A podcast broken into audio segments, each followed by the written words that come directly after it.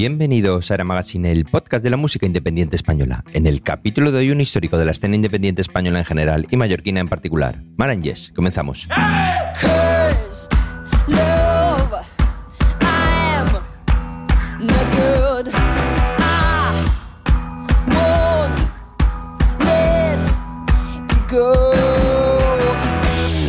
Buenos días, antes de nada, dejadme hablar un poquito de Era Magazine y de la financiación de este podcast. No tenemos ninguna empresa detrás ni ningún patrocinador. Lo hacemos porque nos gusta y apasiona la música independiente de nuestro país, sus grupos, sus discográficas, sus festivales. Y como pretendemos seguir, pues gracias a ti, a los oyentes de Era Magazine. Visita eramagazine.fm barra mecenas. Dale al botón que pone apoyar y desde solo 1,49 euros al mes, y si lo que cuesta un café, nos ayudas a que sigamos descubriendo propuestas muy interesantes.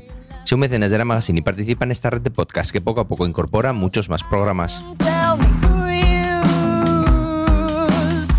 Jordi Maranges siempre ha sido una mente inquieta, lo fue a principios de 2000 con El Diablo en el Ojo y ahora en su vertiente en solitario como Maranges. Pero también ha estudiado teatro y canto en diferentes escuelas y realizado residencia artística en Berlín.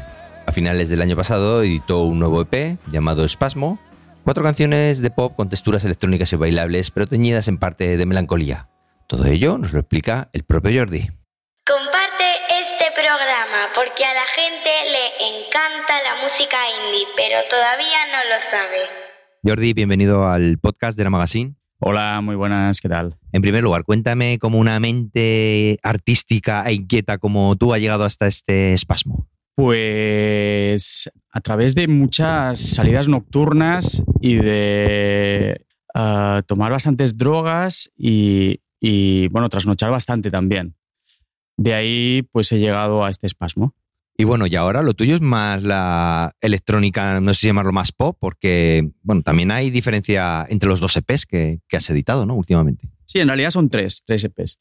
Eh, y sí, hay bastante diferencia. Eh, normalmente mm, los anteriores pues tienen como un, tienen como un aire como más, más acústico, más, un poco más folky, ¿no? Eh, y en este pues se ha apostado más por, por eso, por, por, por, por electrónica pura y dura. Eh, bueno, también con matices, ¿eh? porque después ya hablaremos más adelante. ah, ah, hay una de las canciones que se llama Paraíso que, que sí que tiene un poco todavía este. Está un poco montada a partir de una guitarra acústica y quise pues darle también unos arreglos de cuerda pues como muy vinculados a- al pop de los 60, etcétera.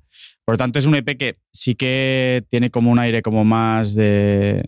Lo pensé por el propio título también y la, la temática de muchas letras, un poco con, con esa idea de la nocturnidad, con esa idea del, del, juego de la seducción, con, con, todos eso, con todo ese mundo de oportunidades y peligros ¿no? que, que te brinda la noche, con todo ese, ese alud ¿no? de, de fantasías tanto buenas como también, no sé si aquí podemos hablar de bueno o malo, porque en el fondo son categorías subjetivas, ¿no? Pero, pero sí, era un poco, es un poco un trabajo cortito, porque son cuatro canciones, de hecho hay una que es un remix, pero sí que quería un poco hacer como un homenaje al mundo del- de la noche y de ciertos clubs gays, ¿no? Donde, donde hay como una especie como de, de- anarquía de los sentidos y donde todo puede ocurrir y, que eso a veces está bien, ¿no? O sea, quería despejar un poco la moral de, de un poco de ciertas, eh, ¿cómo se dice?, Mm, gustos sexuales, por ejemplo, ¿no? O sea, eliminar un poco la moral o, o lo que o ciertas barreras y prejuicios. Bueno, pues vamos a comprobar lo que nos dices con la primera canción que presentas del EP. Se titula Hacerme daño. ¿Qué, qué me puedes contar de ella? Pues que, eh, a ver, el nacimiento de esta canción es un poco curioso porque en principio es verdad que partió de, como unos arpegios eh, con la guitarra acústica y que te- en principio tenía un- una cosa como muy de, casi de canción como de Leonard Cohen incluso, ¿no? Con ese, ese arpegiado en plan avalanche, ¿no? Pero después fui jugando con eso, con sintetizadores y tal, y, y me di cuenta de que podía funcionar casi como una canción de discoteca, ¿no? O sea, pese que al principio tiene un, rollo como melancólico por ese piano que, que introdujimos con Michael. Michael Mesquida fue quien me produjo este tema. Bueno, lo producimos juntos. Él, como sabes, era guitarrista del Diablo en el Ojo. Ahora toca también con. Bueno, también tocó con Satellites y ahora está en Zulu Zulu. Y bueno, y dos de los temas de, del, E- del EP los, los grabé con él, los hice con él, ¿no? O sea, su, su impronta, su huella está ahí y tiene, en fin, o sea, que el, que el trabajo de producción lo hicimos los dos. Por lo tanto, él tiene también bastante importancia. Y nada, entonces el tema, pues eso, nació de una manera acústica y se transformó en algo absolutamente distinto y, y bueno, eh, la canción habla un poco de, de esa necesidad que a veces tenemos de- de- de explorar, ¿no? Como ciertas oscuridades eh, que, que encontramos en nosotros mismos como, como liberación. Es un poco como una catarsis, ¿no? Es un poco como esa idea de, de que te hagan daño para sentirte vivo, ¿no? Sigue un poco esa lógica.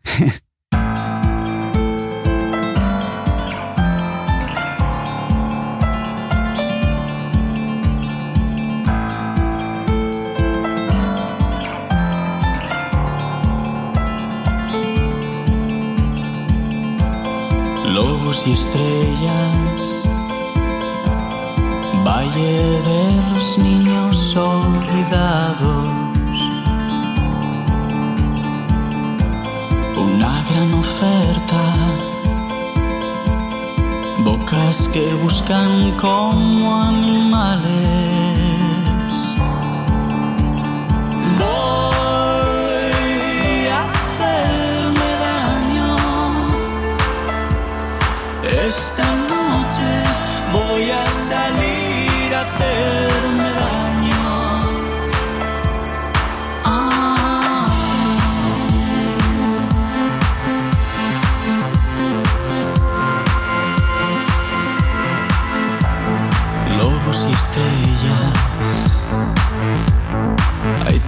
también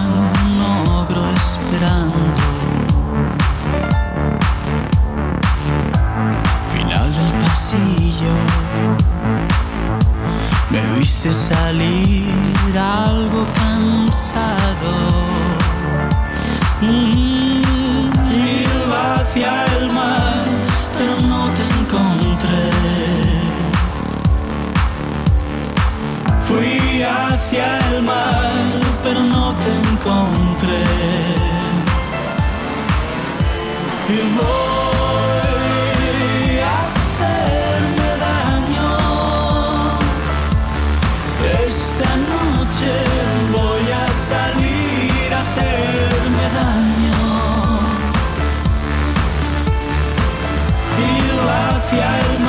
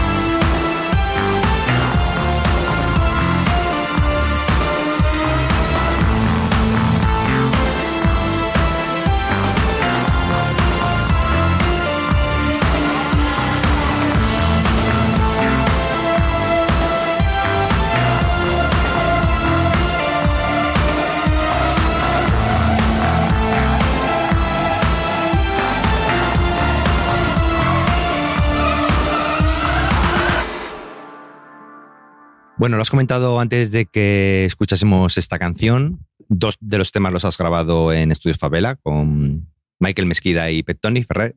No sé si este giro hacia la electrónica viene más cuando tú hablas con Michael de los temas, si, si ya tú ya cuando entras a grabar lo tenías pensado que, iba a ser más electrónico, ¿cómo, ¿cómo se dio un poco el giro? No, ya lo tenía pensado. De hecho, le, Paraíso, que es la tercera canción, no, la segunda. Uy, qué lío.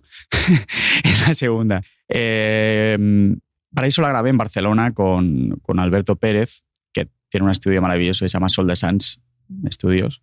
Y bueno, en un principio la idea era jugar un poco con, con lo acústico y con lo, con, con lo electrónico, ¿no? Es decir, me gustaban pues mucho, pues cosas que han hecho Portishead, por ejemplo, en el tercer disco, ¿sabes?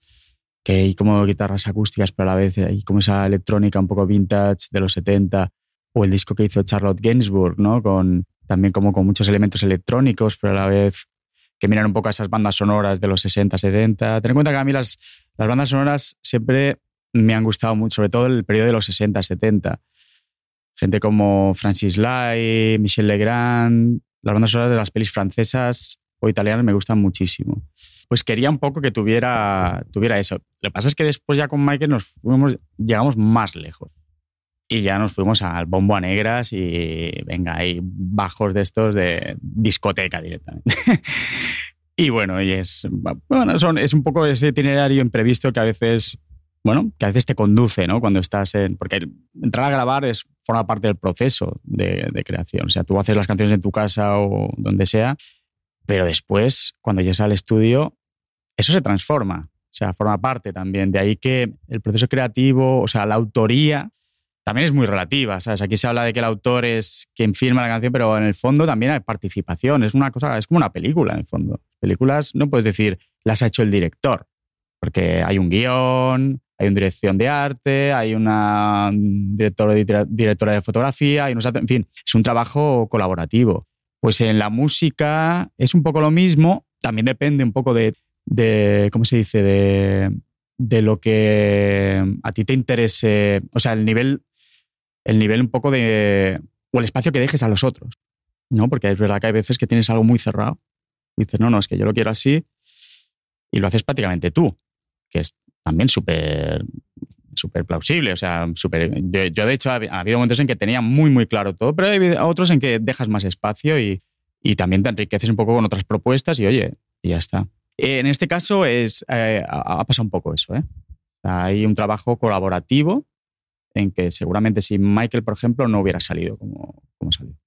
Bueno, vamos a por la segunda canción, que es Paraíso. Eh, has hablado antes un poquito de ella, no sé si quieres añadir alguna cosa más. Sí, bueno, te decía que es un trabajo colaborativo porque también a nivel de letras, en la canción Paraíso, la letra es de un amigo de Madrid, un escritor que se llama Ignacio Blemin, que tiene varios libros de poesía publicados y también tiene ensayos sobre arte y arquitectura. Y, y bueno, la, la anécdota es que yo estuve viviendo en su casa hace dos años, estuve dos o tres meses. Y bueno, lo que te decía un poco que la, la idea de Spasmo nace también de esa cosa como de los clubs nocturnos o ciertos clubs nocturnos. Bueno, pues estuvimos en uno de Madrid que es tremendo, muy recomendable, se llama Substation, donde pues es uno de esos sitios donde ocurren las cosas más bizarras, ¿no? Entonces yo le dije, Nacho, ¿por qué no me escribes una letra? Una, me gustaría que escribieras algo sobre esa noche nuestra en el, y de ahí sale pues Paraíso.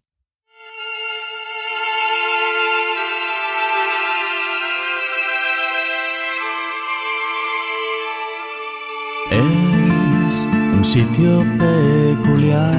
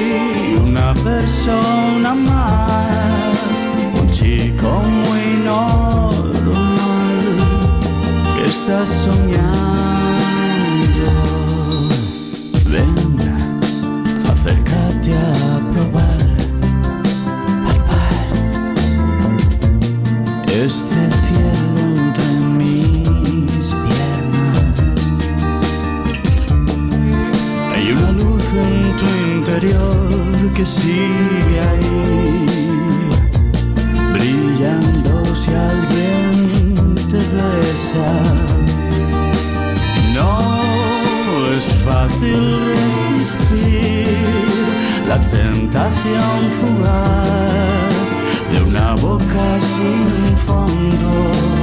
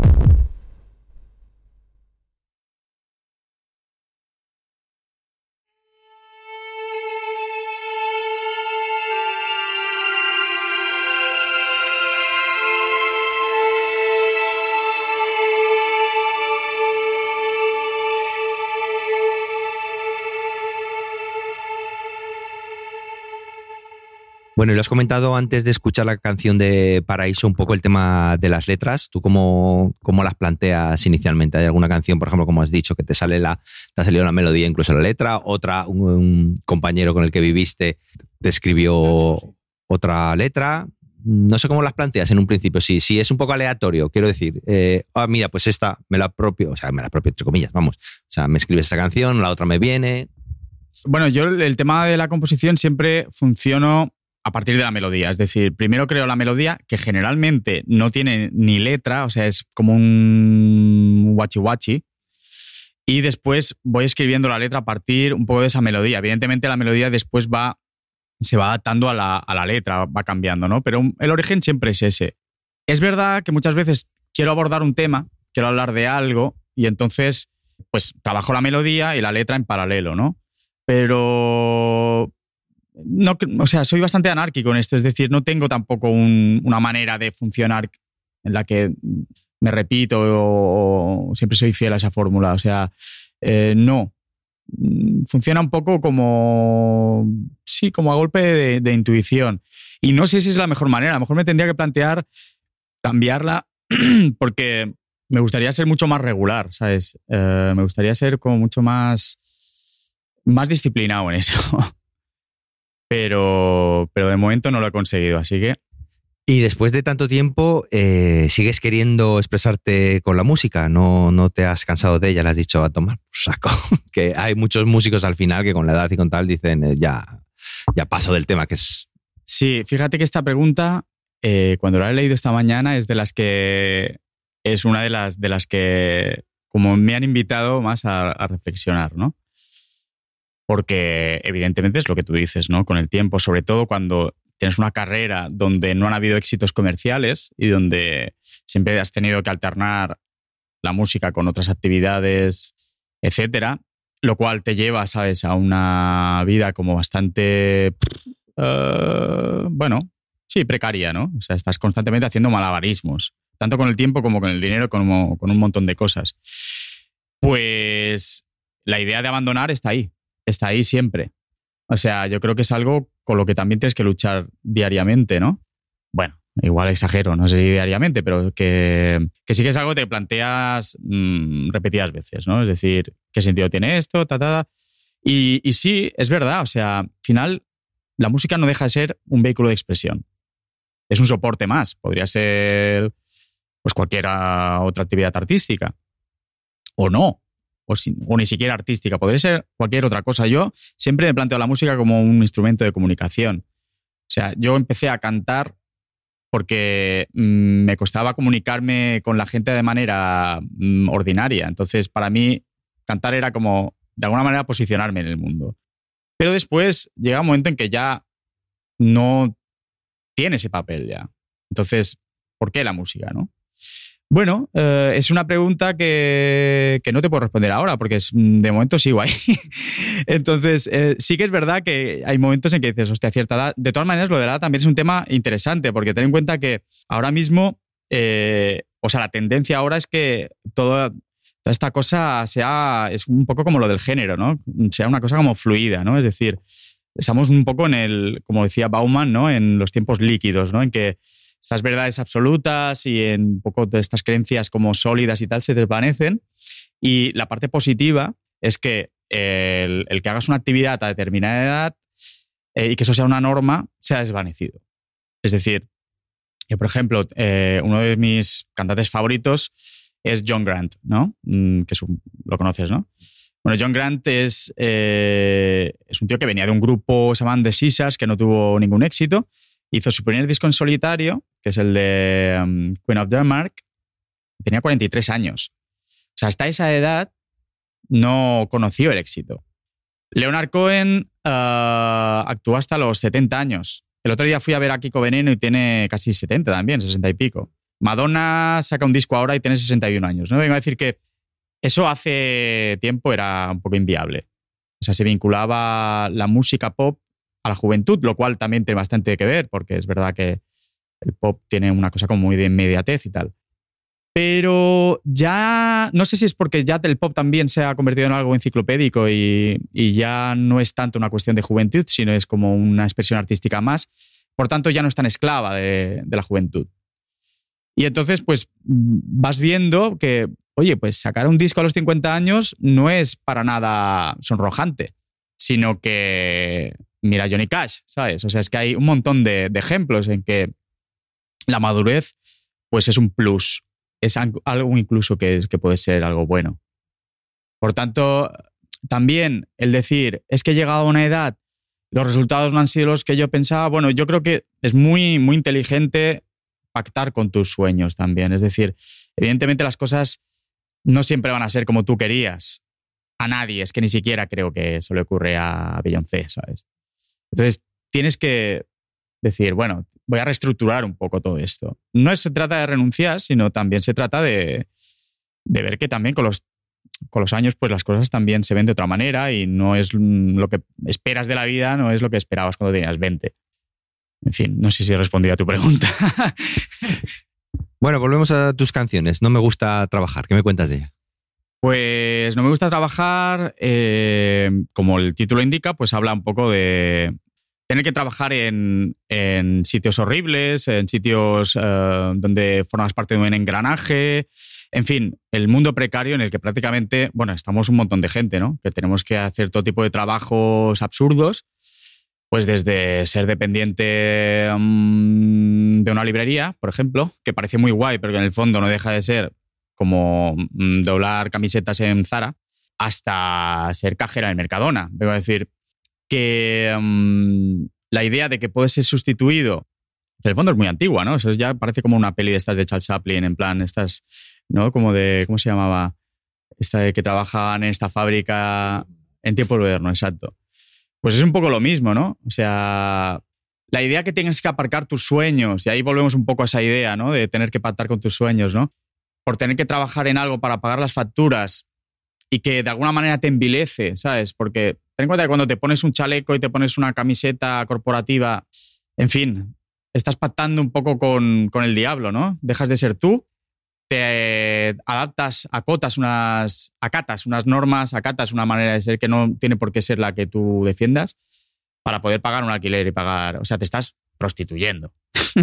eso es prostitución. Entonces, eso es lo que hacemos diariamente. Entonces, no somos muy conscientes porque si no nos pegaríamos un tiro, pero somos putas. Y aparte, muy baratas, porque, o mm, pactar por, o sea, tener que hacer eso por 5 o 4 euros la hora es muy miserable. Y eso es lo que estamos haciendo diariamente. Entonces la canción habla pues de eso.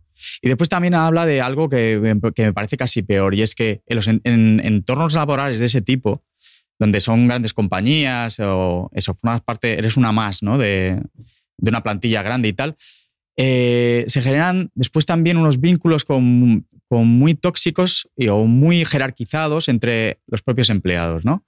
Es decir, está como la gente que hace la pelota al supervisor para conseguir los favores de su supervisor. Por lo tanto, hay, una serie como de traiciones entre los propios empleados, lo cual es absurdo porque tendría que haber camaradería. Todos somos oprimidos. Todos somos, parte de, de esa plantilla que nos pagan una puta mierda.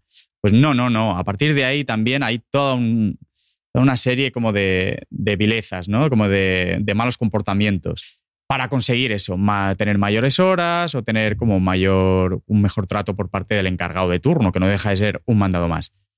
En fin, toda esa, esa pirámide de mierda, ¿sabes? De los trabajos y tal, de eso habla, no me gusta trabajar.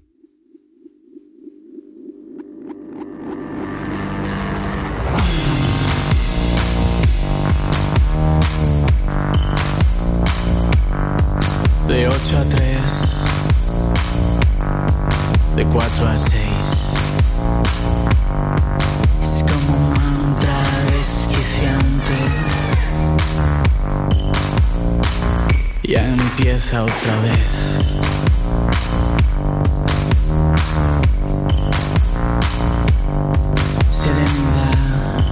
Buena presencia. Sonríe a quien te declaró la guerra. Y tú aceptas. ¿O no aceptas? No, yo no quiero trabajar por trabajar. No me gusta trabajar por trabajar.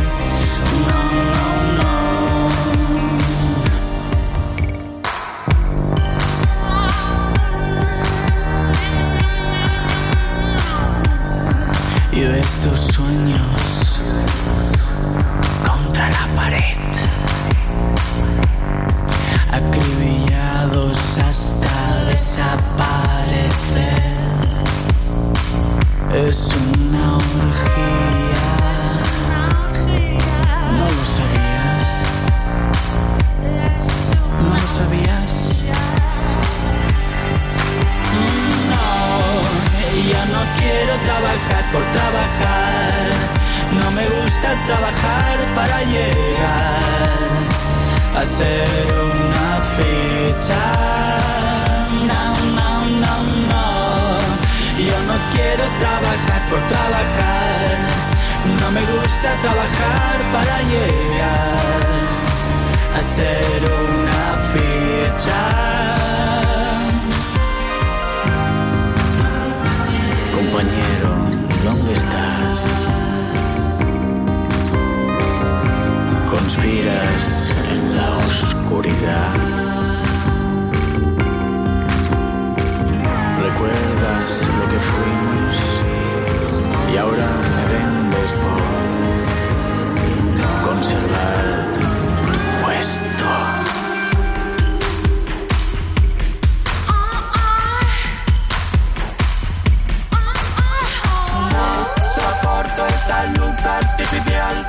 No soporto este hilo musical. No soporto tus putas gafas. No me gusta trabajar. No, yo no quiero trabajar por trabajar. No me gusta trabajar para llegar a ser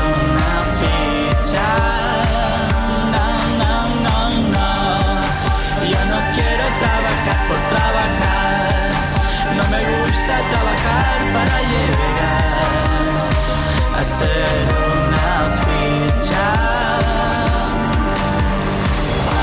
Soporto esta luz artificial. Soporto este hilo musical. No soporto tus putas gafas. No me gusta trabajar. Bueno, la última canción que escucharemos, un remix, es El Cazador. ¿Qué me dices de ella? Pues que El Cazador efectivamente es un remix que hicieron a KOF, que es un dúo de aquí, de Mallorca, que hace electrónica y que, mm, bueno, pertenece. Bueno, El Cazador es un tema que estaba en, en mi EP El Cazador y que, mm, que, bueno, ya era un tema que hablaba pues de una cosa así como muy tremenda entre un tipo, pues, eh, con dinero que de repente conoce a un chico que quiere ser famoso, porque en el fondo habla también de un poco de ese juego de, de los sueños y tal. Y al final se genera una relación, bueno, pues como muy, muy, muy tremenda, ¿no? La canción eh, original no tiene nada que ver con este remix, pero yo creo que el remix eh, como que ha entendido muy bien esa esencia, ¿no? Entonces es un remix de estos ideal para que suenen cualquier after muy pasado de vueltas. es como muy, muy de estar a las 8 de la mañana en plan a tope. Bueno, pues gracias Jordi por haber estado en el podcast de la Magazine, por esta charla tan interesante, la verdad. En las notas del programa dejaremos los enlaces pertinentes para que puedan seguir tu música y nada, mucha suerte. Genial, muchísimas gracias a vosotros, a, ti y que y larga vida a Aire Magazine. Con esta canción nos despedimos por hoy. También recuerda que si quieres ayudar a este podcast y seguir disfrutando de la música de muchos más grupos, visita eramagazine.fm barra mecenas, dale al botón apoyar y desde solo 1,49 euros al mes contribuyes a que sigamos descubriendo más propuestas emergentes. Sé un mecenas del magazine, porque recuerda, a la gente le encanta la música indie, pero todavía no lo sabe.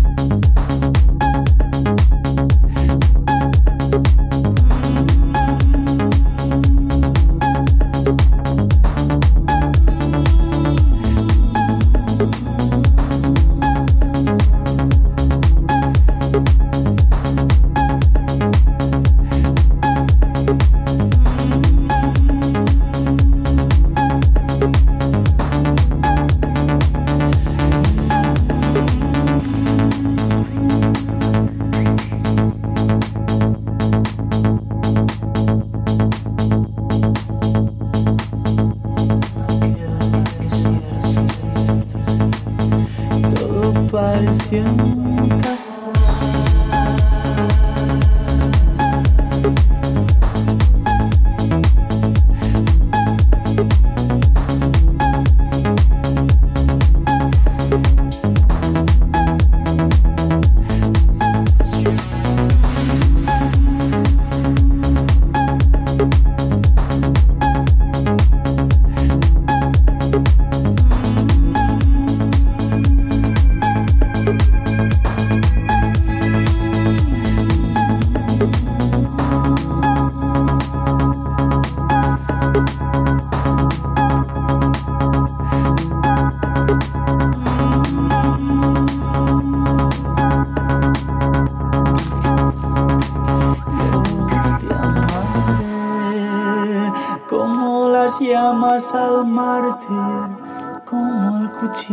la carne, como tú.